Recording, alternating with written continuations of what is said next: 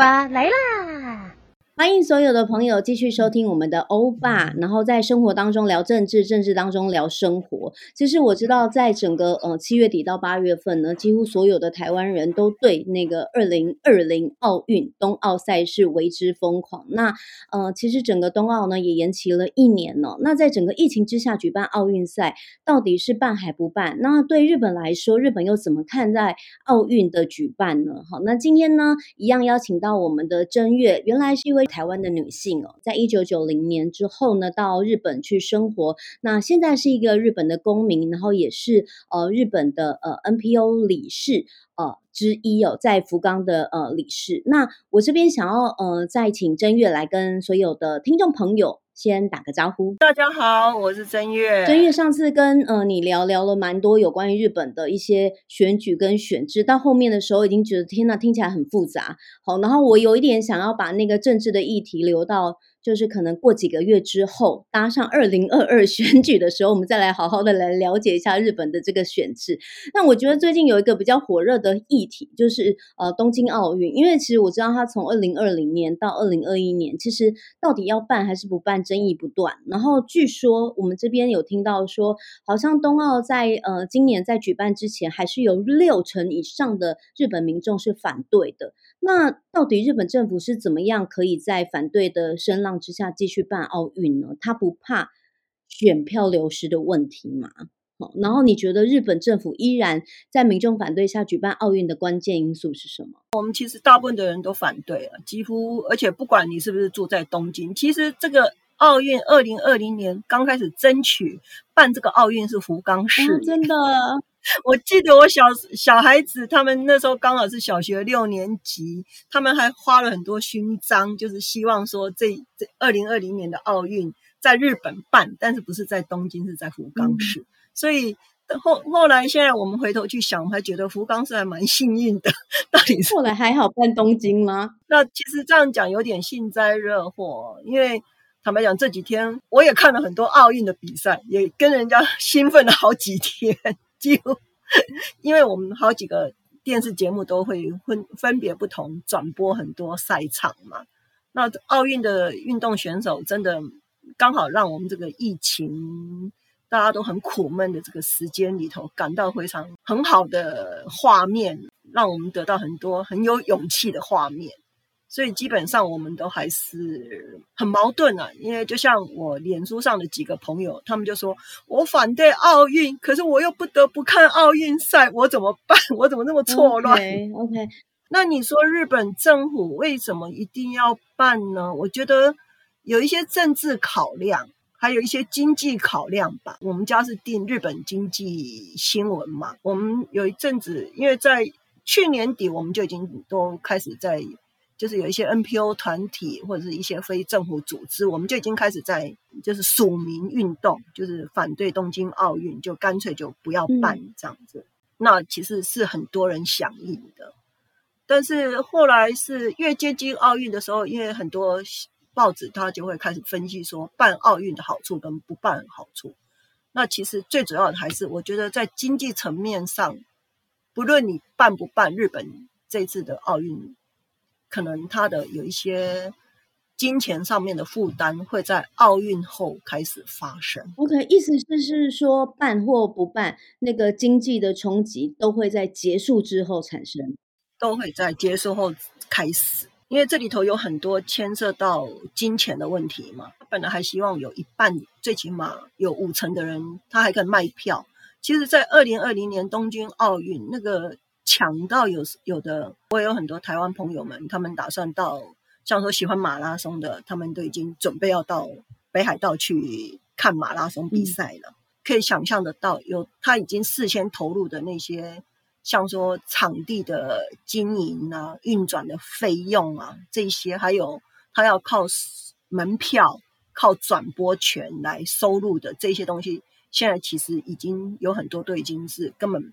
就像他没有观众嘛，那这些票他都是要退回的啊。嗯，这个跟国际奥委会这一方面就是坚持，因为国际奥委会好像不太愿意让日本方来停办，对不对？对，呃，我不知道那个那个讯息是不是正确，但是日经新闻他是这样子分析，他认为说日本如果不自己开口说他不办的时候，他是必须要赔钱的，赔国际奥委会的。如果国际奥委会自己开口说我们不办的时候，日本也是要赔一半的。嗯。所以，不管你办不办，其实你都要承担这些经济上面的负担。那现在有日本的媒体有在预估，就是办了这一次东京奥运，就是嗯、呃，大概日本方面会需要呃付出多大的经济损失吗？这个有办法计算得出来吗？已经有些比较，就是说等于说反对奥运立场的，就好像上次我也讲过，他们不太喜欢用批评的方式去面对问题。所以，变成说是有一些媒体，他已经在统计说，将来日本可能经济上面必须要承担多大的比例，或者说会造成日本经济垮掉，甚至有人这样的预言呢。那正确的数字到目前为止还没有。我是我是还没有看到这一方面的数据，嗯，嗯，因为其实也不是只有日本嘛，我想很多国家办奥运之后，他们所承担的一些费用，像有些国家办了这种世界级的大赛之后，其实他们都是要要承担好几年，用他们的好几年的税金去承担他们早先用掉的这些经费啊。嗯，我其实觉得除了奥运的冲击之外，因为台湾在五月底到。嗯，现在八月啊，光是因为疫情警戒三级、二级的关系，所以其实很多的餐饮店，那甚至是就是最热闹的西门町啊、东区，其实都传出很多连锁店，那甚至是店面啊，几乎都停止营业的消息。然后饭店啊、旅游啊，几乎都是重创。那很多嗯，就是企业家都说完全没有办法撑下去。那疫情重创台湾的经济，那我知道日本在去年也有进入国家紧急事态，那。是不是从那时候开始，也对日本的经济有很大的冲击？尤其因为日本也更是以国际观光收入为主嘛，对不对？对啊，没错啊。就像其实我们已经第四次、第五次了嘛，然后这一次他可能又，我们可能搞不好又又又会开始。那就是说，所有的像居酒屋啊，让他们的居酒屋文化最多就只能开到八点，然后你不能喝酒，居酒屋就不能开了。所以我们真的是很多。已经很多人都受不了，就都关了，很多啊，是没有错啊。这这一次的这一次疫情的打击是非常的严重。那虽然说它也有补助，它好像每每家店，它不知道每个每个晚上是补助多少，这是根据各地方政府不同。但是还是有些店，应该也是有些地方他会他会去严格警告啊。但是大部分的店是都。遵守这个规定，但是也有部分的店，因为他觉得他如果不做的话不行，还是有些店会开的，所以也不是全部关。嗯，那这个冲击当然是很大，所以真的我们不知道耶，奥运会后会怎么样？其实从。六成的民众，呃，反对就是奥运赛的举办。然后刚才正月也有说，可是真的在看奥运比赛的过程当中，是也是很精彩啦，然后也很激动，对不对？因为他总是会伴随着奥运赛事的举办，然后再会讲就是这些运动员背后的故事，那个过程其实也很激励人。那有因为这样的奥运就是坚持这样办下去，民众有开始就是慢慢的转为支持吗？然后你自己这样子观察，日本收看奥运的那个比例算是是高吗？有没有比较转化那个举办奥运的负评？因为我觉得应该是有吧，因为负评应该是有变，因为毕竟这次不是只有台湾选手，日本选手的成绩也很好啊，对不对？然后很多比赛都很精彩啊。在奥运会以前，日本就有一位明星啊，他就自己讲说：“你们现在反运反对奥运，反对奥运，但是等到奥运赛你们看完，你们就忘了。”可能怕就是怕这个，可能因为其实我到去年底为止，我都还是属于支持奥运不要举办的人。那但是等到你都已经决定要办的时候，我也如果既然你要办，我会希望他办的成功。这是我觉得我是反对奥运赛的人，但是如果要办的话，那我们只能退而求其次。如果是这样，我们总不希望他失败，我们也希望他成功嘛。我觉得登月的的反应是不是诶，真的能够反映出大部分日本人的想法？就是真的要问我意见，我希望他不要举办。但是日本人的心情就是好，但你一旦举办了，我就希望你把这个奥运会办好，然后办的成功，是不是真的？大部分对对，就是那种那种心情实在是很复杂。坦白讲，而且最最主要是这次一直都没没有提到。其实我现在最主要还是研究的主题都还是主。与女性参政，还有女性社会活动嘛，嗯、对不对？那我想在台湾应该很很有名的，就是他们的奥运会的那个赛事的那个，本来不是那个森千禧首相最整办人嘛，对不对？那后来不是换了一个女性嘛，对不对？坦白讲，我不太希望这个主办单位现在换成女性当领导人，所以办的不好哎，这是一种。个人对女性运动的一个私心吧，因为坦白讲，其实他们会把他那个责任有一些比较属于，就是说每个社会都有，就是说有一些不支持女性参与社会事务的人，他们会把奥运办的不好归咎于说，就是因为换了女性的。网络上面已经有这种氛围了，会批评不是这个奥运赛的问题，而是他们会批评说，因为换了这个女性会长。了解，所以其实听起来日本的厌女文化。很恐怖哎、欸、很高啊！他不会想说是在那些危难当中，是女性愿意一肩扛起。没错，没错，这个其实，可是这也不是只有日本嘛，对不对？很多国家都会有。我常常听正月这样说，我会觉得，其实相较之下，台湾虽然还是有厌女文化，但是其实那个丑女的程度，我觉得其实远远不及日本，因为我知道日本在很多。各方面还有性别框架上面，两性的那个性别框架，其实反而有时候真的比台湾还要更深。那这一次我知道，至少在奥运的整个赛事上面，包括这个火炬手，嗯，是大阪直美，然后还有他的个人的身世背景，象征着多元这件事情，我都有觉得日本有做一些呃自己的突破跟尝试啦。我在看奥运的时候，我自己有觉得有非常多的激动，但我觉得更多的台湾。朋友应该更关心的是，你知道我们每次只要打开电视，然后听到日语，就会想说，好想要去日本哦。所以，正月你自己有在评估，就是以以现在疫情走到这样，然后日本的防疫工作现在目前这样的状态，在奥运之后，到底有没有可能最快可以开放观光的时间是什么时候？然后什么时候可以期待，就是国际的观光也可以慢慢的就是再把日本的经济。就是呃的冲击，就是可以减缓一点，或者真的把日本的经济慢慢的引动起来。哎，台湾现在可以吗？不行，完全不行。日本好像没有台湾那么严格，可是好像还没完全开放。当然，他们很希望快一点呢、啊。所以这个我也不知道耶，我我当然希望赶快开放啊，因为我也很想 到处去。所以现在你们也不能够出国嘛？那个、对啊，我们可以出国、啊，你们可以出国买机票跟就是那，但是有有防疫措施吗？有几个国家我们是可以出国，只要有阴性证明跟打疫苗的证明就可以出去的。有几个国家是允许，但这个是不需要就是隔离嘛的情况之下就可以直接飞。对对对，可以。但是好像是有几个国家他们是允许日本直接去，然后你只要有阴性证明跟疫苗证明，你就可以不用隔离的。我知道有。那我想应该，如果他们的那个疫苗打到，因为现在我们呃还没有到六成嘛，所以如果有的话，它可能会开放，或许只是奥运之后。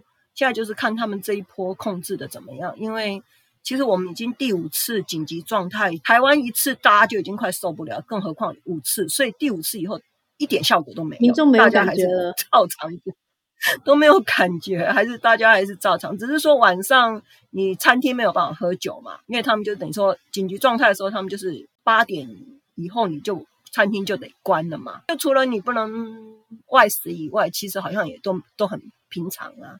没什么差感觉。我在想，可能因为日本人好像大部分也都喜欢居家吃啦，那个外食好像没有那么高。但是因为以台湾的生活的样态来说，其实很长，尤其在都会区是非常非常需要外食。然后通常我们联谊的方式、交友的方式，也都是一定是去餐厅啊、聊天啊、吃饭，很少在家里面就是聚餐。以都会区来讲，然后所以其实不能外食这件事情。大家都蛮蛮痛苦，但不知道为什么现在好像大家也适应的蛮好的。在日本也是啊，没有错。家庭跟小孩通常就是妈妈跟小孩是，但是公司上完班之后跟同事去喝个酒啦，或者说像他们呃有什么送别会啦、迎新会啦，反正就是他们一定有很多。像现在又什么夏天呢，大概就是有什么啤酒会啊什么会的，通常都一定是在。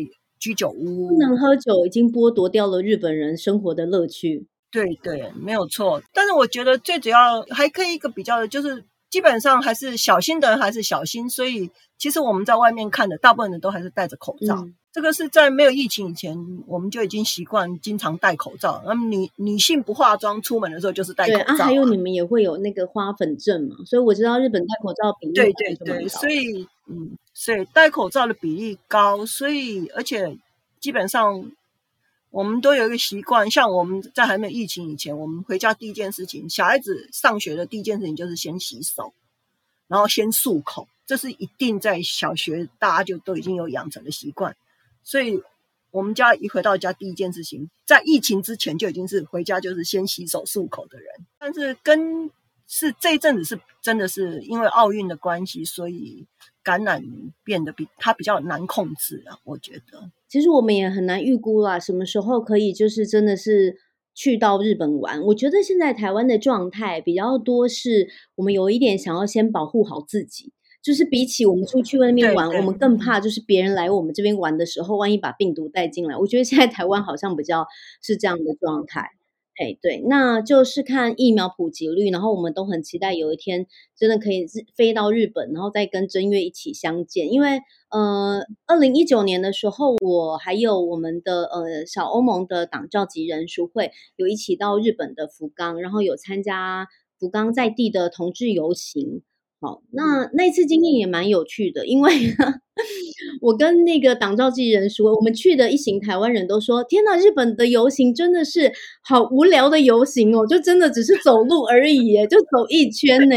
然后就是大家都这么乖巧，然后手中就是拿个牌子这样子，然后就静静的走完一圈这样。OK，所以嗯、呃，可能包括路线，他们都要彩排很多次。那但台湾在办游行活动，那有一些经验值，但每一次在办的时候，都还是会想一些呃创新有趣的东西，然后包括里面游行的每一个人，他们都会尽可能的浮夸，吸引各种各地方媒体的注意，那个展现出来公共参与的那个活力，的确有一点不同。因为他们的游行太无聊，所以年轻人不喜欢参加，你不觉得？他们的游行就是就是。就是漫步城市一周这样子，好，希望有机会可以再去。但因为那时候去的时候，也有聊到一些在地的政治跟女性参政，也有跟一些地方的议员有过一些互动跟交流，都是蛮好的经验。然后希望未来也有机会可以跟再跟真月聊一下日本的政治。那呃，我每次跟真月聊的时候，都会觉得，我我我光是只是这样听，我作为一个台湾公民，我都会觉得天哪！如果我是日本公民，我也很想要放弃日本的政治，因为我觉得体系很庞大，会有一种好像很难以撼动的感觉。因为包括你之前有分享到那个选制，就会觉得算了，我好像一辈子都改变不了，然后我就干脆就不要听好了。我自己都会有这样的心情哦。可以想象日本的女性参政，可能也许还有更长的一段路要走。对对对，就像你讲的，没有错。就连你听起来都觉得很无力感，那我们该怎么办？我现在在想思考这个方向。我发现日本人有蛮有生活智慧，就是在巨大的无力跟考验之下，他依然安然的过好自己的生活。其实我一直觉得这个真的是一个好的形容还是不好的形容？坦白讲，我也自己也不太清楚。但是有时候我会觉得说，就是因为政府不太有作为，所以人民是很强的。我一直很佩服，尤其是我很佩服日本的女性。嗯、像整个日本的经济，就是等于说他们的经济在最发展的，他们的那个经济最好的状况，其实是有很多女性牺牲他们的理想，迈、嗯、入家庭，然后完全支持他们那个在外面工作的丈夫，然后他们就是在家养儿育女，毫无怨言，然后创创造这个日本的经济奇迹。嗯，嗯，所以真的日本。将来的希望也只有靠女性吧。很抱歉，自己是女性，所以讲女性的话。真的啊，真的真的，而且那个要一肩扛起那个坚韧，然后不不抱怨，好，就是一直做，然后这样吃苦耐劳的这样子的做。我我觉得那个就是一个作为一个女性。不知道这样会不会也太性别框架？那个真的是一个族群的共通性诶。当然呢，男性也很努力啊。有时候我觉得日本男性也很辛苦啊。其实他们的那个四十岁到五十岁的，在疫情之前，四十岁到五十岁的男性的自杀率是最高的。嗯、那就是因为说他们必必须肩负起家庭的经济，然后即使他们生病，他们还是不能辞掉他们的工作。所以他们的男性法人很辛苦的，是很辛苦。因为我知道我周遭有好几个朋友，甚至于他已经就是那种精神状况都已经恍惚了，但是他还是要坚持他的工作，因为他如果不工作，他们一家有四口就没有没得吃没得喝了。刚刚在想说，会不会就是那个性别二元的那个就是分野，就是分工太清楚，以至于对对对，就是分工，两个性别都把两个性别就是活得。很极致，所以也造成了那个压抑跟痛苦。压抑，对对对，在台湾才会一直想要那个松动，那个就是性别只有二元。我们很希望就是，哎，就像是这一次羽球赛一样的那个李阳跟王麒麟一样，他们其实是男性，但他们对于那个彼此看待彼此，可能可以是很情侣的关系，很柔软、很脆弱的那一些面向。很女性的特质的面向，他们也很愿意自然的展现出来。我们就很想要去改变那个男生就是不能掉泪，就一定要忍耐这样子的一个框架。对，他们的那个性别角色是比较固定的，所以有时候我会我会开玩笑跟那个我认识的一些日本朋友，尤其是妈妈们开玩笑说：“你们的老公好像在骑那个独轮车，你有没有看过那个独轮车？它的这个轮子就是一个很大的轮子嘛。”然后老公就一个人拼命骑，然后肩膀上面坐一个太太，这两边坐一个小孩，然后他就只能骑。独轮车很难骑耶，对不对？你只有一个轮子啊。